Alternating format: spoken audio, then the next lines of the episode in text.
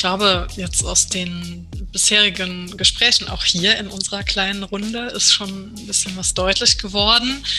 Wenn man das mal versucht, so in Worte zu fassen, glaube ich, kann man sagen, dass uns klar geworden ist, dass dieser Prozess, eine Supporter-Community aufzubauen, ganz, ganz viel auch in einem selber bewegt.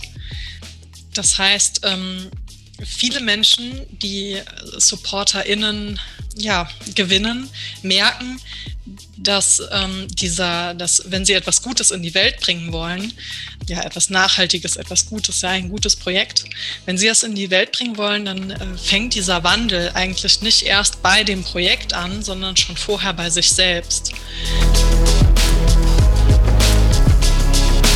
Wenn ihr mehr über das Konzept der gemeinschaftsbasierten Gründung erfahren möchtet, werdet ihr am besten Teil unserer Mycelium Podcast Gemeinschaft.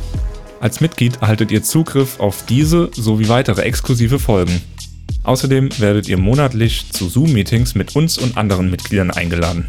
Dort können wir nach Lust und Laune über die Themen der aktuellen Folgen diskutieren.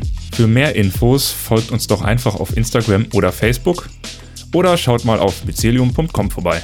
Wir hören uns.